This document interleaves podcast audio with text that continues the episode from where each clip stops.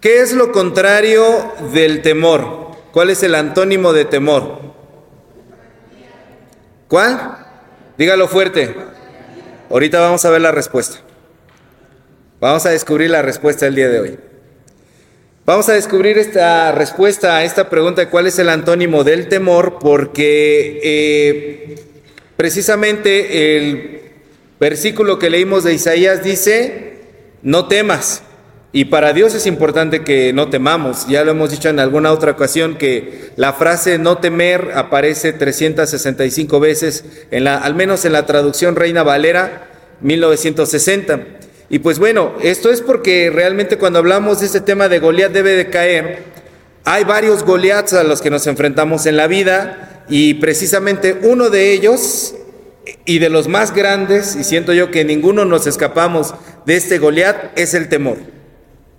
Y sobre el temor tenemos que entender dos aspectos fundamentales, dos preguntas fundamentales para poder derrotar a este Goliat del temor. La primera pregunta es, ¿de dónde viene el temor? ¿De dónde viene el temor? Si recordamos la historia de David contra Goliat, la que estuvimos leyendo la, semana pasada, si usted puede ir por favor al, al primer libro de Samuel, el capítulo 17, el versículo 11.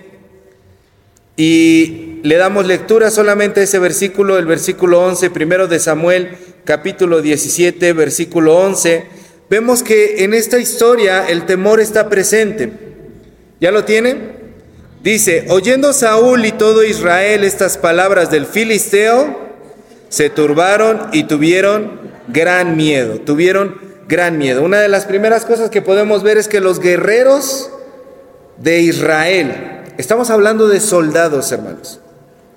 Gente que durante toda su vida o gran parte de su vida o la mayoría de, su vida se ha dedicado al arte de la guerra. Y en la antigüedad los ejércitos no eran como ahora, que sí son entrenados para el combate, pero solo las naciones que o están muy amoladas y están en, en, situaciones muy tremendas o tienen un poder de ejército muy grande son los que realmente ejercen el combate. La mayoría de los ejércitos están como para salvaguardar a, una nación, una protección, la protección general, ¿no? En nuestro país el ejército, por supuesto, tiene que enfrentarse al, al crimen organizado y eso a veces porque hay decisiones estratégicas que hay que tomar, no se puede meter al ejército para todo y pues bueno, en, nuestra, en nuestro presente el ejército incluso cumple otras funciones que no tienen que ver con el combate. Pero aquí estamos hablando de soldados que están dedicados 100% al combate. Son ellos los que le están haciendo frente a este Goliat. Y es de ellos de quien se nos dice que tuvieron gran miedo. Es decir, cualquiera de nosotros que hubiera estado en el campo de batalla y ve a Goliat, por supuesto que tiene miedo y sale corriendo. Pero los soldados esperaría otra respuesta de ellos se esperaría que pudieran al menos hacerle frente a este Goliat de una manera un poco más decorosa y que se aventaran a lo mejor al ruedo a poder combatirlo. No es lógico entonces que en este versículo se nos diga que estaban teniendo miedo.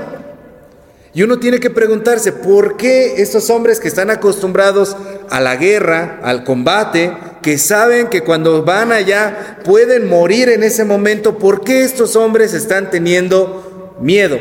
¿Por las características físicas de Goliat? Ah, puede ser. Pero ellos estaban acostumbrados incluso a veces a enfrentar ejércitos que estaban muchísimo mejor armados que ellos, que tenían una tecnología mayor, que eran mayores en número. Y a pesar de eso, los soldados no temen. De todas maneras se enfrentan, van, porque saben que si van a dejar la vida, van a dejar la vida, porque para eso se han entrenado siempre. Este aspecto del temor tiene que ver con el hecho de que Goliat, como dijimos, durante 40 días y 40 noches los estaba amedrentando con sus burlas. Por lo tanto, el temor en este caso no proviene de las cuestiones físicas de Goliat, proviene del de la mente. Es una cuestión psicológica porque pasaba el tiempo y salía en el día a burlarse Goliat de ellos y regresaba en la tarde noche a burlarse de ellos. Era constante todo el tiempo la desmoralización, la humillación que estaba teniendo sobre el pueblo de Israel, de modo que hasta el rey Saúl estaba amedrentado. Y ellos empezaron a creer que sus propios esfuerzos, sus mejores esfuerzos, no podían acabar con Goliat y que lo único que les esperaba era la derrota. Imagínate que tú mismo inicias tu día así. Te despiertas y escuchas una voz que te dice que no importa lo que hagas, vas a fracasar. Que no importa si pones lo mejor de ti, que no importa si le echas a tu mejor ejército por delante, tus mejores esfuerzos, lo único que te espera es la derrota, el fracaso. Tú no puedes hacerle frente a esa situación. Tus mejores intentos no sirven contra este Goliat. Y lo escuchas día tras día, tras día, tras día, tras día. ¿Qué es lo que va a pasar dentro de tu interior?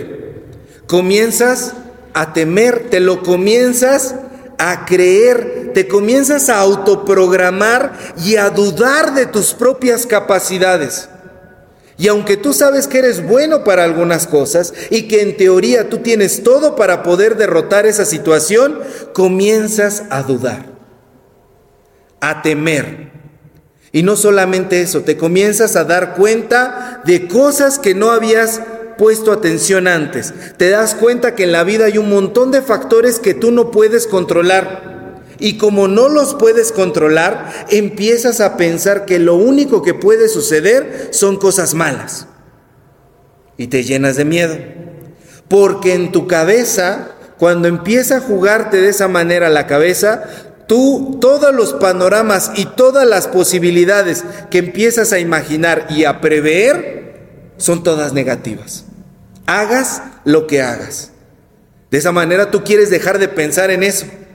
No quieres ni pensar porque ya estás, cuando empiezas a pensar, lo único que empiezas a ver es, me va a ir mal, va a salir mal, y qué tal que si pasa esto, y qué tal que si pasa aquello, y si no llegan, y si pasa el otro.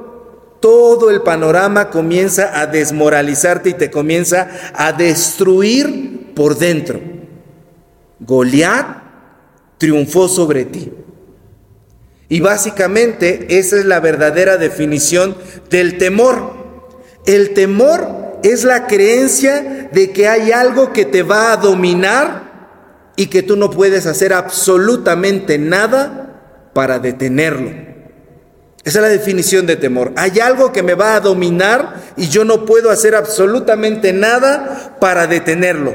Y este temor una vez que está dentro de ti, que dejó esa semilla dentro de ti, se comienza a manifestar de muchas formas. Se comienza a manifestar en ansiedad, se comienza a manifestar en estrés, se comienza a manifestar en nervios, en desesperación. El temor crece al grado de que ya no solamente es temor, llega a ser un terror. Te da pánico pensar en la situación, te da pánico pensar en las circunstancias que pueden ocurrir. Y esos son solo algunos de los síntomas que este Goliat del temor comienza a poner, a poner en ti. Y esas cosas, esos temores, pueden provenir de tu vida de diversos factores. Uno de los factores, por ejemplo, de los cuales puede venir el, el, temor es como consecuencia del ambiente en el que tú creciste. El temor puede venir del ambiente en el que tú creciste. Te enseñaron en tu casa que las cosas eran irremediables y entendías cada crisis como una tragedia. Hay una diferencia entre crisis y tragedia. La crisis es un problema que reta nuestras habilidades para poder hacerle frente. La tragedia es cuando tú ya pusiste sentencia sobre eso y dijiste, sobre esta crisis no se puede hacer nada al respecto y entonces todo el panorama es sombrío. Y algunos crecimos en hogares en los cuales nos enseñaron que todas las crisis eran tragedias. Desde las cosas más chiquitas, por ejemplo, hay hogares en donde los que se cae un vaso de la mesa y se rompe y no pasa absolutamente nada. Ah, tú déjalo, no te preocupes, ahorita lo alzo. Pero hay hogares en donde se cae un vaso y es, hermanos, el acabose. ¿Cómo? No puede ser, ese vaso era de... ¿Y qué hiciste? Y no se cortó nadie. Y las mamás principalmente, perdón hermanas, pero sí, las mamás principalmente son las que ponen así, se ponen en un ambiente, en un modo que, ay Diosito, Ahí no, de veras que es, ahí será el lloro y crujir de dientes, dice la escritura. Hay, hay casas en las que está la hora de la comida y alguien por, por error derramó la jarra, derramó el vaso y se tira el agua casas tan bonitas que yo solo veo en la televisión, no te preocupes, yo lo limpio. Y le pasan el pañuelito, ¿no? Este, el trapito para que se seque. Y otras de, mira, ya nos echaste a perder toda la comida. ¿Cómo? ¿Por qué no pones atención? Se te está diciendo que dejes ese aparato y estás con el celular en la mesa. Toda crisis se vuelve una tragedia. Hay gente que vivimos en, en hogares así. Yo vivía en un hogar así. Ahorita mi mamá, si lo está viendo, va a decir, ay, otra vez hablando de mí. Pero yo vivía en un hogar así, en el que las cosas chiquitas se convertían en catástrofes. Y el temor puede venir del ambiente en el cual tú fuiste desarrollado, que te enseñaron a ver desde la crisis más pequeña como una tragedia. Ahora imagínate las crisis grandes. De tal manera que cuando nos hacemos adultos, viene un problema mediano, chiquito, grande, y entramos en una fase de shock que no sabemos cómo responder o en el cual nuestros sentimientos están desbordados. Y de repente hablas con alguien que le ha pasado algo malo y esa persona está desbordado en sus sentimientos y ni siquiera se le puede entender. Están como los de el Chespirito del Chavo del Ocho que eh, eh, eh, pero por favor, cállate, chilindrina, que no te entiendo nada. Dime qué es lo que está sucediendo. Hay personas que entramos así en ese temor porque crecimos en ese ambiente. Otra de las formas en las que puedes obtener ese temor es porque igual en el entorno en el cual tú tenías, toda la vida se entendía como una gran amenaza. El ambiente en el que tú creciste era violento, había a lo mejor algún familiar que siempre andaba en malos pasos, los papás siempre peleaban entre sí, siempre estaban riñendo los unos con los otros y siempre todos estábamos con ese sentimiento en la pancita de que al rato va a llegar mi papá y ay, se va a enterar de lo que hicimos o se va a pelear con mi mamá y, y las mamás o los papás eh, recurrían a esa frase de al rato que llegue, ¿no? Y entonces todos vivíamos con, ¡Ah! aquí la panza la sentíamos agarrada de esa manera. El temor nos lo inculcaron por medio de vivir siempre bajo amenaza. Y hay personas que incluso creen en Dios bajo este tipo de, de circunstancia, creen que es fe, pero lo que ellos tienen es temor. Entonces crecen bajo ese tipo de fe de, y cuando Cristo venga, y cuando, se, y cuando te mueras, ¿estás seguro de dónde te vas? ¡Ay! Y sienten eso en, el, en el, ese vacío en el estómago que los motiva. Y ese temor se inculca en ti a través de la amenaza. Y muchas de las ocasiones puede que sí, probablemente cosas muy malas ocurrían en tu casa, pero te enseñaron a ti a resolver las cosas o a ver la vida a través de los lentes del temor, siempre esperando lo peor. Son esas personas que cuando entran en una relación, que cuando entran en un trabajo, que cuando entran en un proyecto, dicen yo no espero nada. Como decía este el del Malcolm, el del medio, no espero nada y aún así logran decepcionarme. Porque de todas maneras uno está pensando siempre lo peor de las personas, siempre cree lo peor de los demás y uno espera que siempre va a fracasar. Otro de los factores por los cuales puede venir el, temor a nuestras vidas es como consecuencia de cuando tratamos de esconder cosas grandes que ocurrieron en nuestra vida. Es decir, que no solamente ocultamos nuestras mentiras, sino que tratamos de ocultar nuestras imperfecciones. Y aquí entran tanto los mentirosos, entramos, los mentirosos como los perfeccionistas.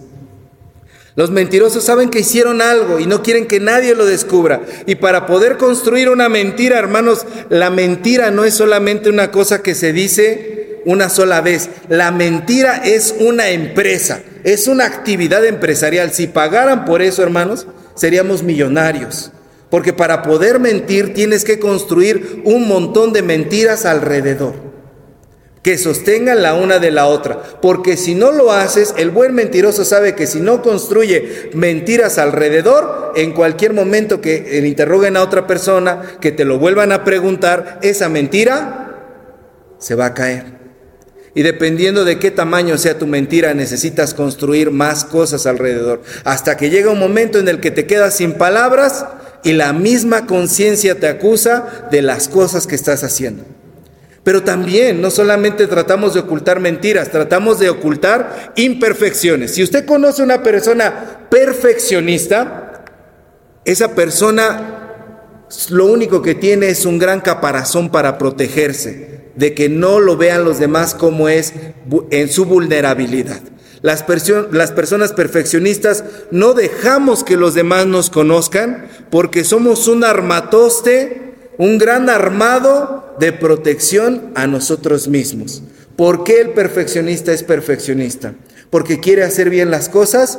No, porque tiene miedo que lo descubran que tiene defectos que hace las cosas mal, que también se equivoca, que también tiene errores, que también hay situaciones que escapan de sus manos. El perfeccionista es la persona más insegura que usted pueda conocer. No es una persona que aparenta la seguridad, sino que es una persona hecha de inseguridades y que está intentando que usted no se dé cuenta. Por eso repara hasta el más mínimo detalle. Todo tiene que quedar así. Y cuando a los perfeccionistas los planes no les salen como ellos estaban esperando, entran en colapso. Y ese temor puede venir de todas estas circunstancias que tratamos de ocultar. Cuando descubrimos que todo, por más que lo hagamos, hay cosas que siempre van a salir de nuestro control. Y tanto los mentirosos, el mentiroso como el perfeccionista, tiene miedo de que las consecuencias de lo que él ha tratado de ocultar un día salgan a la luz. Porque el día que salen a la luz se lo comen vivo y pueden acabar con toda su vida. Otro factor por el cual puede venir el Goliat del temor es como consecuencia de que has intentado controlar muchas cosas.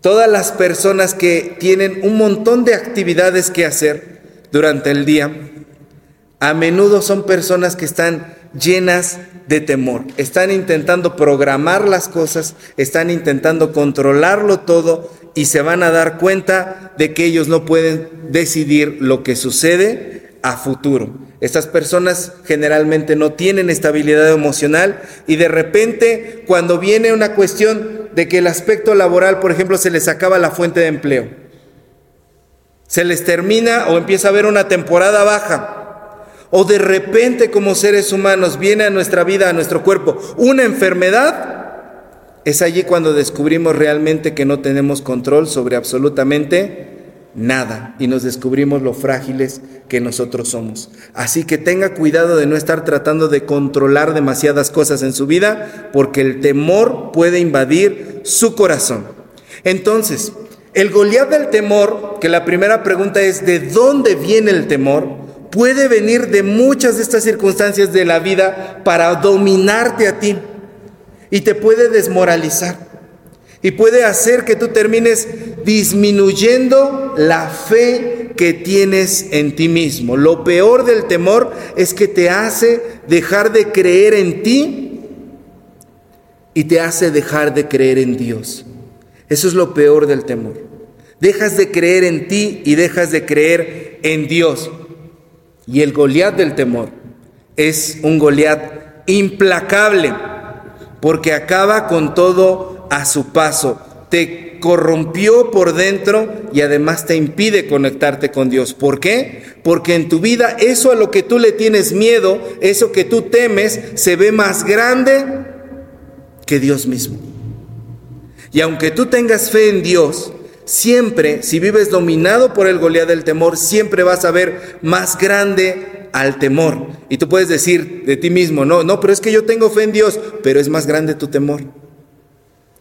Y si tú analizas tus propias acciones, te puedes dar cuenta hacia qué es lo que estás sirviendo. Si sirves a Dios o si le sirves al temor. Si te has impedido hacer cosas por el temor o si realmente estás haciéndolo todo por amor a Dios el Goliat del temor siempre se ve más grande de lo que realmente es. Y la segunda pregunta que debemos responder al respecto del temor es, ¿cómo combatir el temor? Es decir, ¿cuál es su punto débil? Y volvemos a la pregunta del inicio. Al inicio yo les pregunté, ¿cuál es el antónimo o lo contrario de temor. Y ustedes dijeron, valentía, valor. Yo les pregunto, ¿cómo puede ser el valor lo contrario del temor si precisamente para este punto tú eres incapaz de sentir valor? porque estás totalmente disminuido, desmoralizado, humillado y dudas de tus propias capacidades. ¿Cómo podría ser el valor el contrario del temor? No puede ser, porque en el ser humano no hay recursos emocionales para poder tener valor, porque el temor te ha dicho a tu cabeza que no puedes, que no sabes, que todo va a salir mal, que las circunstancias están fuera de tus manos y que lo único que te espera es el mal. El contrario del temor no es el valor. El contrario del temor es la fe. La fe es lo opuesto al temor. La solución no viene de tu valentía, de tus capacidades, que en ese momento tú te pares frente al temor y le digas, temor, vete de acá, púchale perro. Porque en esos momentos tú no tienes la fuerza para poder hacerlo. La fe es lo único que puede vencer al temor, porque la fe es tener la seguridad de que Jesucristo es más grande que ese Goliat y tener la certeza de que Jesús ya derrotó a ese Goliat. Quiero que me ayuden a buscar un versículo que es muy conocido y que a veces se utiliza para otros propósitos. Romanos 10, versículo 17. Romanos capítulo 10, versículo 17. Está hablando el apóstol Pablo a la iglesia de los romanos y les dice lo siguiente. ¿Qué dice allí?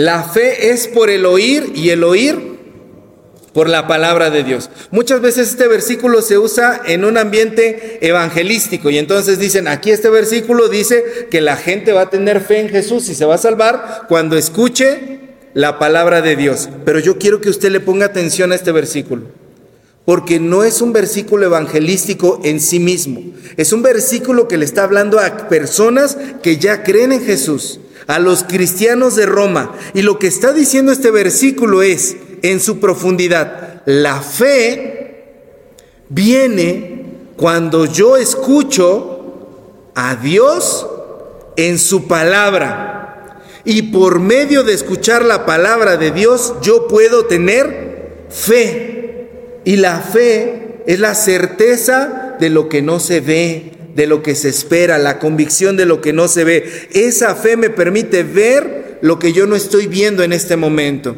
En este momento yo veo que el temor es muchísimo más grande que cualquier cosa que pueda existir en mi cabeza. Pero por medio de la fe yo veo que Dios es más grande que ese Goliat.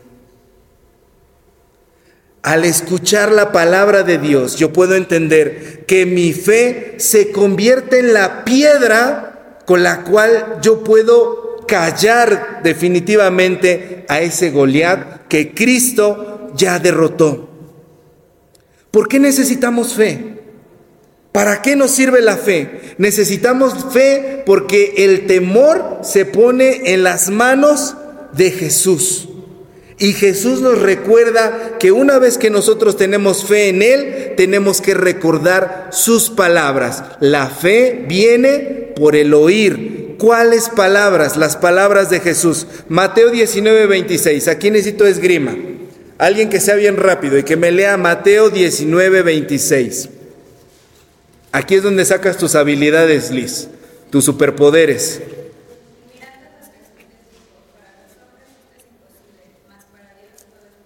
Para los hombres esto es imposible, pero para Dios todo es posible.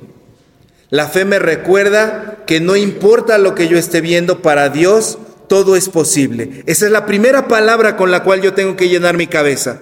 El Goliat me ha estado diciendo palabras todo el día y me ha estado diciendo que yo no puedo, que yo no sé, que no soy capaz, que no importa lo que haga, no se va a solucionar.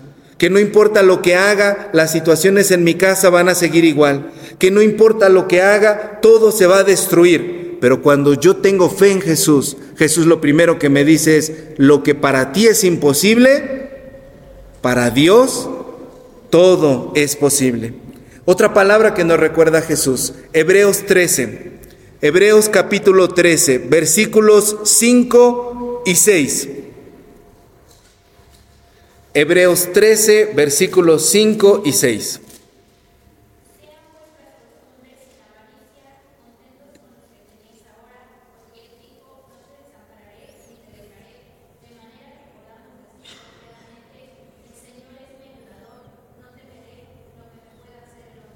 El Señor es mi ayudador, no temeré lo que pueda hacerme el hombre, no te dejaré, no te desampararé. Jesús nos recuerda que siempre va a estar con nosotros. Tercera palabra que nos recuerda Jesús, Primera de Pedro, capítulo 5, versículos 6 y 7. Primera de Pedro, versículos capítulo 5, versículos 6 y 7.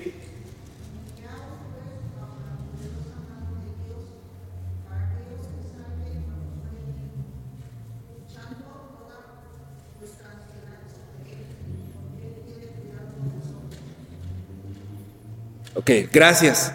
Dice este versículo de primera de Pedro que no solamente es, nos recuerda Jesús, yo voy a estar contigo siempre. Lo que tú crees que no es posible, yo lo puedo hacer posible. Ahora lo que yo necesito es que tú eches sobre mí todas tus ansiedades, todas tus situaciones. ¿Y esto cómo se hace? Por medio de la oración la oración, hermanos, hermanas, nos sirve no para mágicamente solucionar las cosas. La oración primeramente me sirve a mí para poder descansar en Dios lo que yo estoy sintiendo. La oración es una herramienta para nombrar eso que me está manteniendo despierto por todas las noches. A veces a Dios no le confesamos lo que realmente tememos.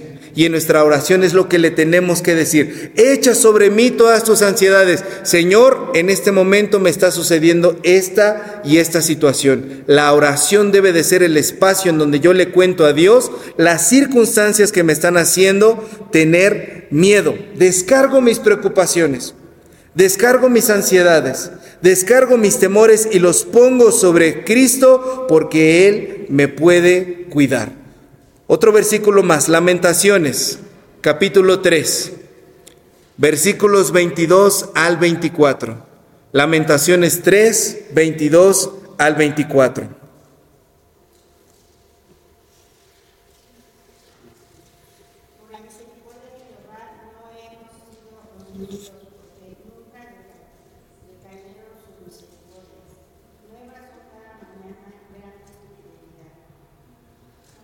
Hasta el 20.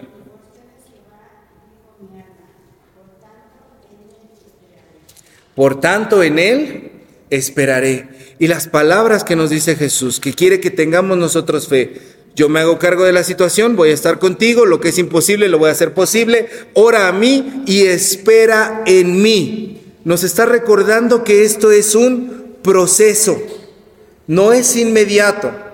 Es un proceso en el que tenemos que saber esperar y poder tener paciencia. No es un acto.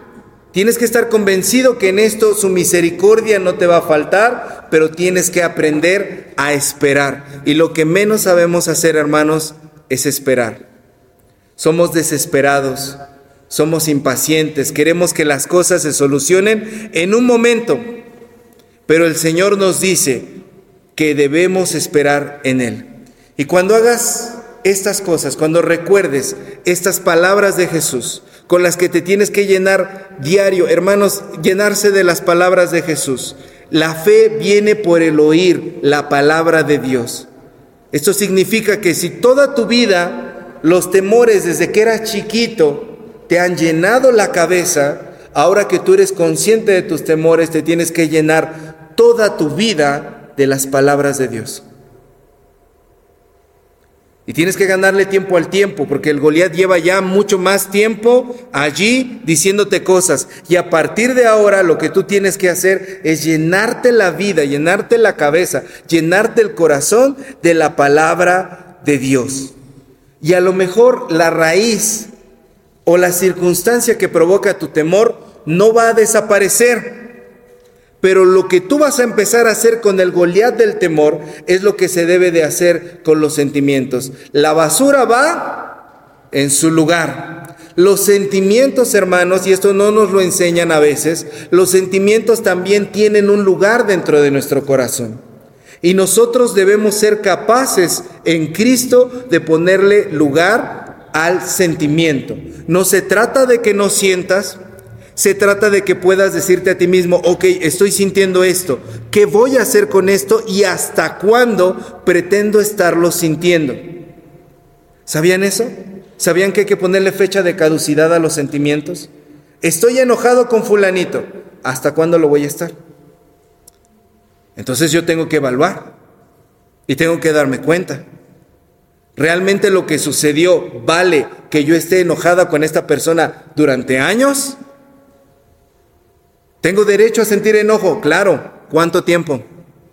Tienes que confinar los sentimientos a un lugar y un periodo específico. Estoy sintiendo temor. Vengo con Cristo, descargo mis preocupaciones en Él, mis temores en Él. ¿Qué voy a hacer con este temor? ¿Hasta cuándo lo voy a estar sintiendo? ¿Toda mi vida voy a tener miedo de esto? ¿Cuándo? Le tienes que poner una fecha. Le tienes que poner un lugar. Ahora, confinarlo a un lugar específico. ¿Va a estar dentro de mi corazón siempre? De manera que cada vez que piense en eso, yo me voy a atemorizar. ¿Va a estar en mis pensamientos siempre? De manera que cuando yo recuerde eso, toda la vida se me va a ir alrededor. Y entonces uno se descubre a sí mismo sentado y pensando en, con la mirada perdida, única y exclusivamente concentrado en ese temor que tenemos. Te vas a dormir y en ese momento empiezas a pensar, Dios mío, ¿y qué va a ser de mí? ¿Y qué va a pasar? ¿Y qué va a decir mi familia? ¿Y qué va a ocurrir? Es un buen momento, es un buen espacio es un buen tiempo para tener ese sentimiento de temor allí? No. Cuando tú oras, lo que estás haciendo es, este sentimiento que yo tengo, lo tomo de mi ser y lo pongo en un espacio y un tiempo definido. Y por eso es importante hacerse una disciplina de oración. Porque yo tomo mis sentimientos y voy a ocupar un espacio y un tiempo del día destinado única y exclusivamente a experimentar esos sentimientos y dejarlos delante de Dios. Si tú no tienes una disciplina de oración, si tú no tienes una disciplina de lectura de la palabra, tus sentimientos están dispersos para aquí, para allá, para todos lados.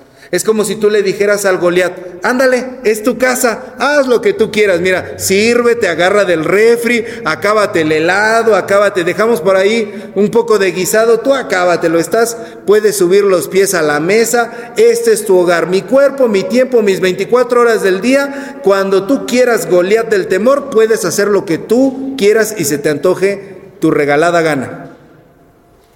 Pero cuando tú dedicas un tiempo y lugar específico y momento específico del día para platicar con Dios y entonces en ese momento concentrarte en esos sentimientos que tienes y dejárselos a Él, le estás dando el lugar que merece. ¿Sabes qué? Tú no puedes andar libremente por mí. Tú no puedes ocuparme las 24 horas del día. ¿Sabes qué, temor? Tengo otras cosas que hacer. Tengo otras cosas a las que dedicarme. Tengo una familia que atender, tengo un trabajo que hacer, tengo que cuidarme a mí mismo, tengo cosas que realizar durante el día y no puedo estar pensando en ti siempre. Tengo que confinarlo, encerrarlo, capturarlo, llevarlo a un momento en oración delante de la palabra de Dios y decirle, y además te voy a traer y te voy a dejar con el que se va a hacer cargo de ti.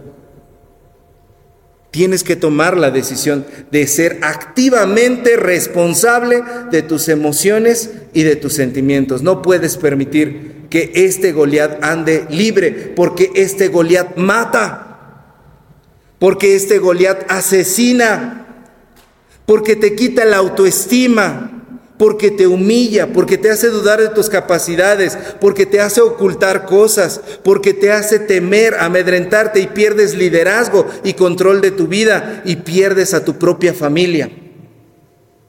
Tienes que llevarlo a un momento específico y capturarlo de esa manera. Lo opuesto al temor no es el valor, es la fe. Y necesitas preguntarte el día de hoy, ¿qué necesito creer hoy? ¿Qué necesito creer? Mucho tiempo le he creído a Goliat. Y este Goliat me ha dicho que tema, que tenga miedo, que todo va a salir mal. ¿Qué necesito creer hoy? ¿Qué palabras me son útiles? ¿Eso que me está diciendo el Goliat del temor me es útil el día de hoy? ¿Qué me es útil? Y cuando tú abres la Biblia, Dios te dice, Hijo mío, te quiero dar palabras de bendición, palabras de vida eterna. Lee mis promesas, lee lo que yo creo de ti. Tú tienes identidad en mí. Yo te amo, para mí tú eres valioso. Eso es lo que yo necesito creer. Eso es con lo que yo necesito combatir la creencia que he tenido durante años. Empezar a creer diferente. Muchos de nosotros no tenemos fe en Dios, tenemos fe en el temor y en lo que nos ha dicho. Tenemos fe en ese Goliat. Yo me necesito plantear qué necesito hacer. ¿Qué me va a ayudar a que esto que Dios me está diciendo, a que mi fe verdaderamente sea un recurso? Saben, cuando usted habla con un terapeuta, una de las cosas que le admiran y que le dicen a las personas de fe es que las personas de fe tenemos un recurso que las personas que no tienen fe no tienen. Porque las personas de fe, los cristianos, tenemos el recurso de la fe. Y la fe significa que yo vivo mi vida devocional, mi vida de oración, mi vida de lectura, mi vida de alabanza y mi vida de adoración de una manera disciplinada que me ayuda a poder canalizar mis emociones. Eso es algo que muchas personas que a lo mejor usted conoce que no tienen fe en Dios, no tienen. Tu fe no es un paliativo, hermana, hermano. No es para adormecer conciencias, como algunos filósofos decían. La religión es el opio de los pueblos. No. No es para adormecer o para drogar para que no sientas. La fe no es solamente para pasar el rato, la fe es para que tú la utilices para canalizar allí tus sentimientos, tus pensamientos y tus emociones. ¿Estás usando tu fe de manera inteligente para poder acabar con tus temores? ¿Estás siendo verdaderamente un recurso?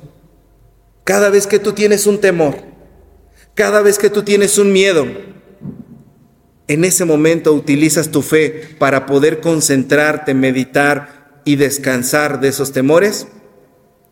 ¿O eres de los que tienen fe, que vienen a la iglesia y esperan que pase un milagro?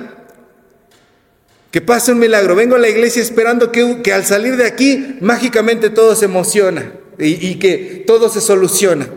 Y que yo pienso en ese momento, Señor, ¿por qué no lo hiciste? Yo estuve en la iglesia y te entregué todo mi tiempo.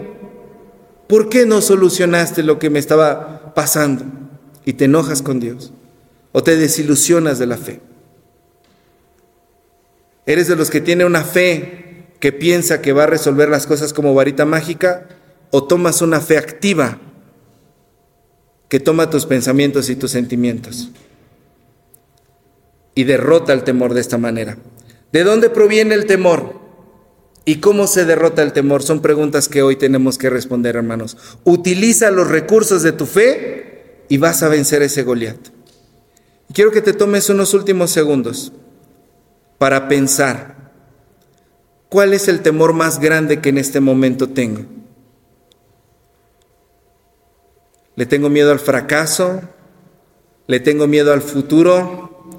¿Le tengo miedo a la cuestión económica, le tengo miedo a algo que está sucediendo dentro de mi hogar, le tengo miedo a dar el siguiente paso, le tengo miedo a no poder ir más allá, le tengo miedo a quedarme estancado. ¿Cuál es el Goliat del temor que te está amedrentando en esta hora?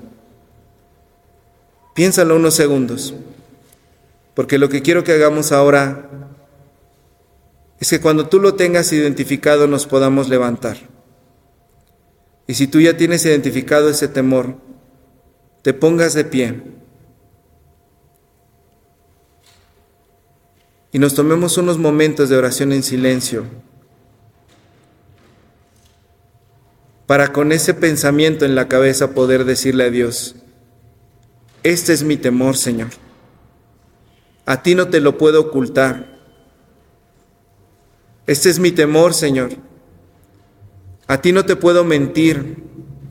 Quizá las personas que están a mi alrededor y que viven, Señor, conmigo, no saben cuál es mi más grande temor. No saben lo que me ha estado diciendo. No saben lo que tengo miedo de que esta circunstancia ocurra. No saben lo incapaz que me siento al enfrentar esta situación. No saben quizá lo inútil que me siento al pensar en que esto no se puede solucionar. No saben cómo me siento amarrado de las manos para poder solucionar estas cosas. Pensando en este Goliat, Señor, que ha hecho estragos en mi vida y que ha sido implacable y que me recuerda que quizá yo no lo puedo solucionar. Hoy lo quiero traer delante de ti, Señor. Díselo a Dios. Señor, hoy está aquí delante de ti, en el lugar en el que debe de estar, en el momento en el que debe de estar, ante la persona en la que debe de estar, que eres tú, Señor, y solo tú puedes hacer con él lo que se necesita hacer. Derríbalo, Señor. Acábalo, Señor. Termina con este miedo, Señor, y recuérdame tus palabras, recuérdame que tú eres un Dios vivo, un Dios de misericordias, un Dios de poder, un Dios de amor, un Dios poderoso que es más grande que esto que yo estoy sintiendo. Y si tengo que hacer una acción al respecto, Señor, cualquiera que ésta sea, déjame hacerla el día de hoy, comenzar a hacerla el día de hoy. Si tengo que hablar con alguien, si tengo que dar el paso, si tengo que tomar una decisión, si tengo que descansar, si tengo que hacer algo, Señor, respecto de este temor, ayúdame, Padre a poder hacerlo en este momento. Confío, Señor, en que tu palabra me dice que tú eres más grande que esto, Señor. Y aunque a mis ojos es imposible, Señor, yo sé que tú puedes hacerlo y que para ti, Señor, no hay nada imposible. Desata mis manos, abre mis oídos a tu voz, quítame el miedo que me ha paralizado, Señor, y quita de mí las cosas, Señor, que me han rodeado y que me han hecho, Señor, creer que no hay solución.